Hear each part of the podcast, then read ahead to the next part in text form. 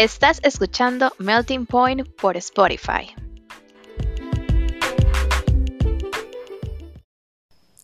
Bienvenidos a uno de los episodios más paranormales de Melting Point.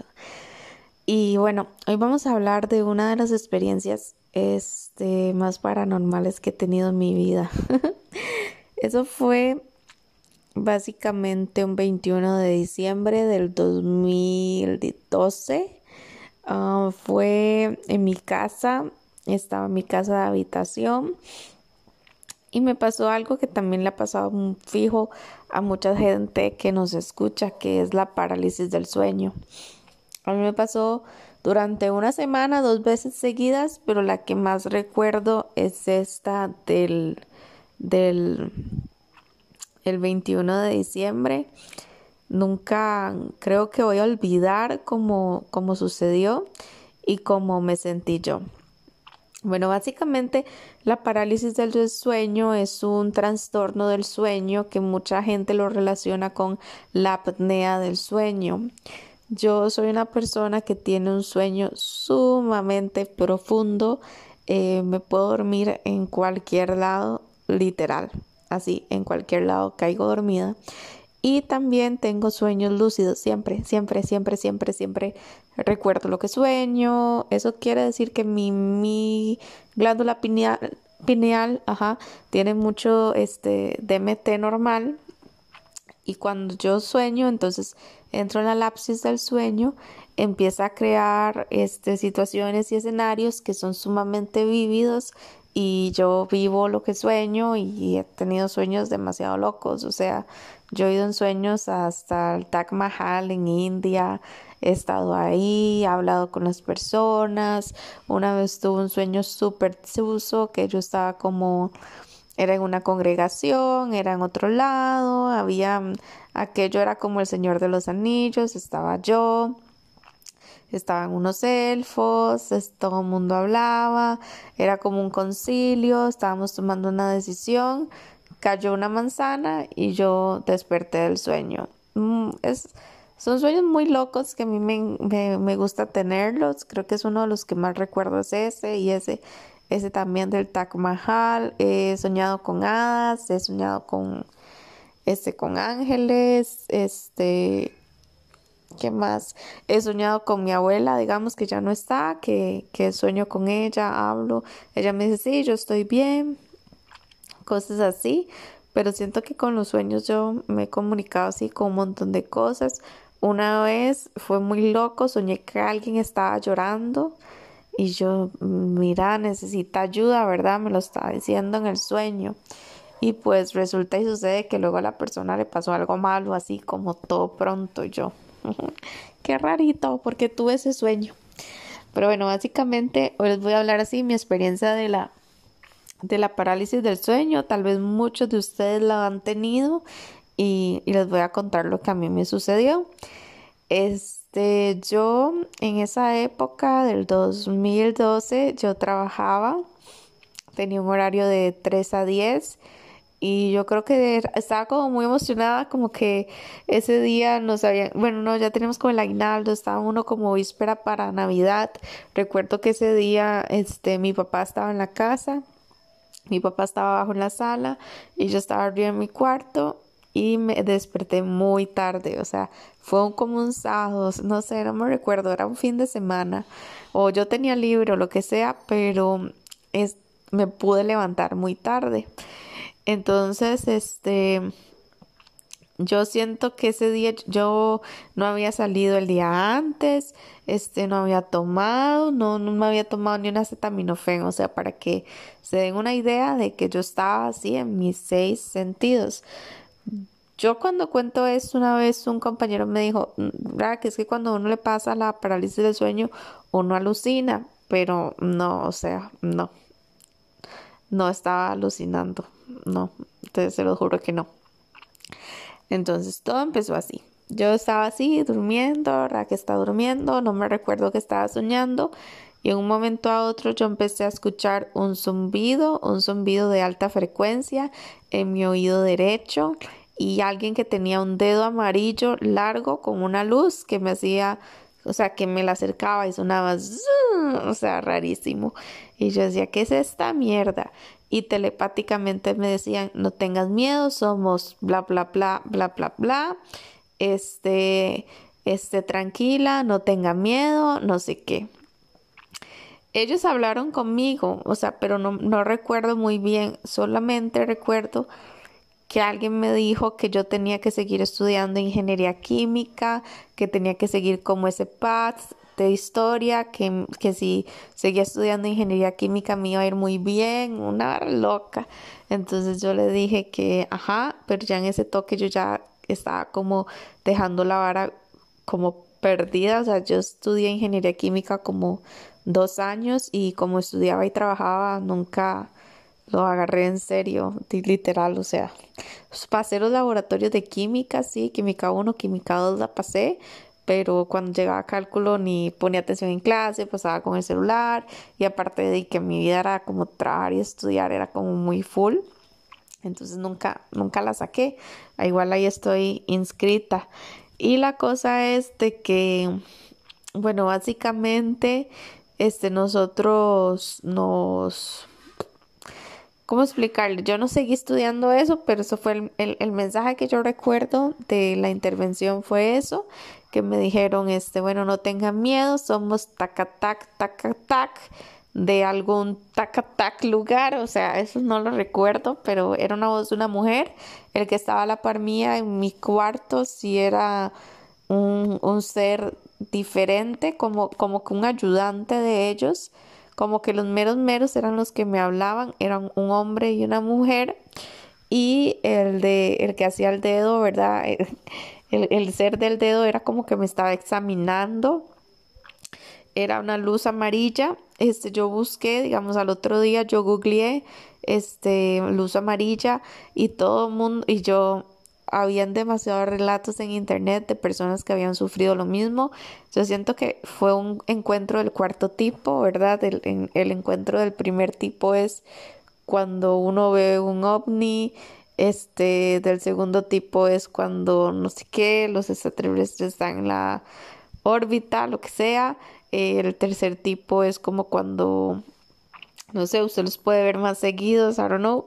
Y el cuarto tipo es ese, como, bueno, le llaman las abducciones. Yo no siento que yo haya sido abducida porque yo bloqueé esa energía con mis oraciones. Este, yo recé, recé tres veces, recé tres ave, o sea, yo recé tres ave marías, pero la, a la segunda ave maría, la, el, el es, la comunicación se cortó, o sea, todo era como, ¿cómo explicarles? Este, telepático, todo era por telepatía.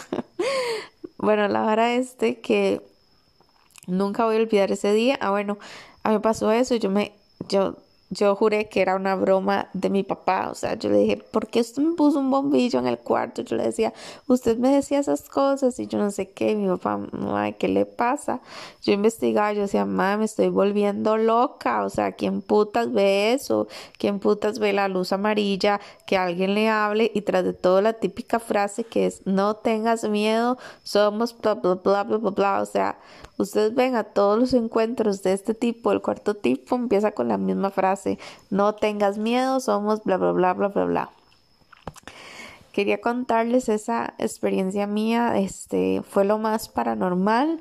Luego eh, tuve otra, este, no de lo mismo, sino que esta vez sí fue otra parálisis del sueño en el que vi una persona como una capucha negra ahí, como en la esquina de mi casa. Igual yo quería mover, yo quería hablar, yo quería respirar y no podía hacer nada. Este, ya después de, de esas experiencias no volví a tenerlas jamás, por dicha, o sea, yo no se las recomiendo a nadie en muchos lugares le dicen que se le sube el muerto porque uno siente como una presión en el pecho, pero yo siento que más de una presión, eso fue una vara como telepática. Si ustedes me dicen al día de hoy, usted cree en los aliens, Raquel, yo se los aseguro al 100% de que sí existen, porque eso no era normal, eso fue demasiado real lo que yo sentí y yo siento que yo lo pude parar mucha gente no lo puede parar y ellos sienten la experiencia de que suben, que van a la nave, a muchas mujeres las este, tienen experiencias de que les muestran a sus hijos, o sea, es algo demasiado loco y, y bizarro.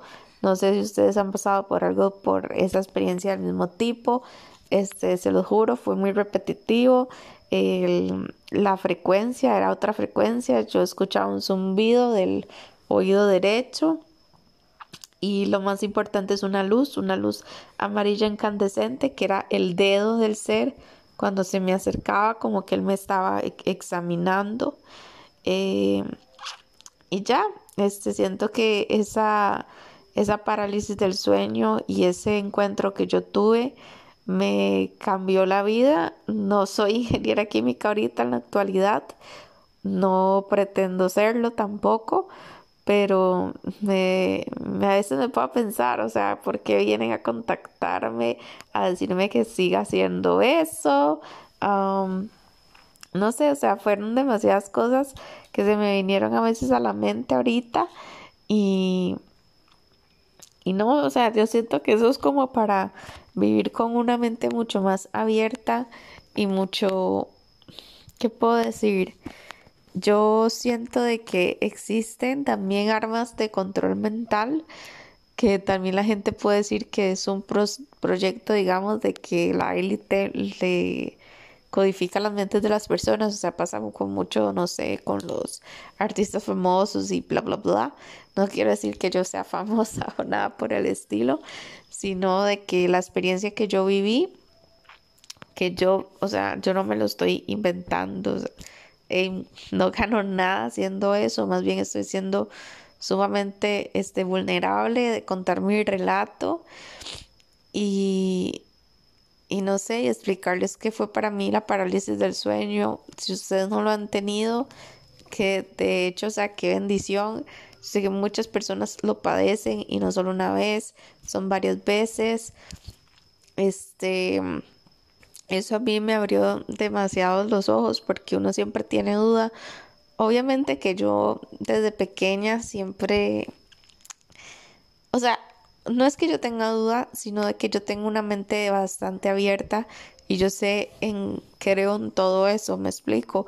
Yo sí creo que existen los aliens, este, pero existen aliens malos también, o sea, existen también seres de luz, existen otros planetas y todo lo que ustedes quieran saber. Pero yo no sé, la verdad ese día me da como también pesar porque cuando ellos me decían no tengan miedo, somos bla, bla, bla, bla, bla, bla, yo sí tuve miedo. Yo literal friqué.